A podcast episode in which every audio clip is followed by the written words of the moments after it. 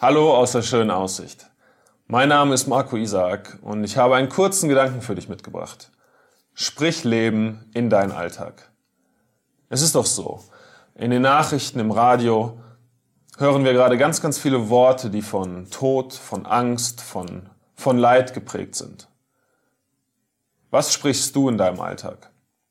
In Sprüche 18, Vers 21 ähm, finden wir einen gigantischen Vers.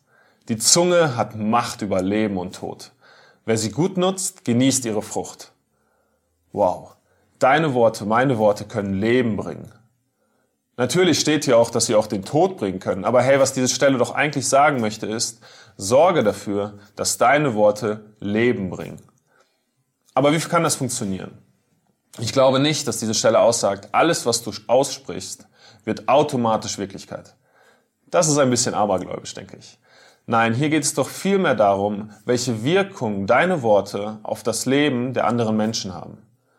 Ermutigst du sie? Zeigst du ihnen deine Dankbarkeit? Ist dein Reden voller Liebe, voller Freundlichkeit? Oder aber bist du gestresst? Ähm, redest du sie runter? Ähm, redest du negativ über sie? Redest du aus negativen Gefühlen heraus mit ihnen? Wie redest du mit den Menschen?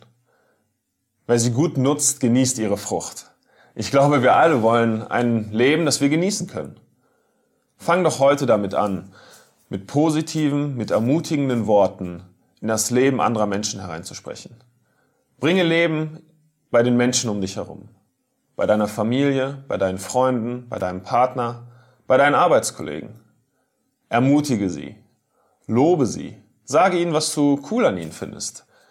Ähm, sage ihnen, was du glaubst, was sie richtig gut können.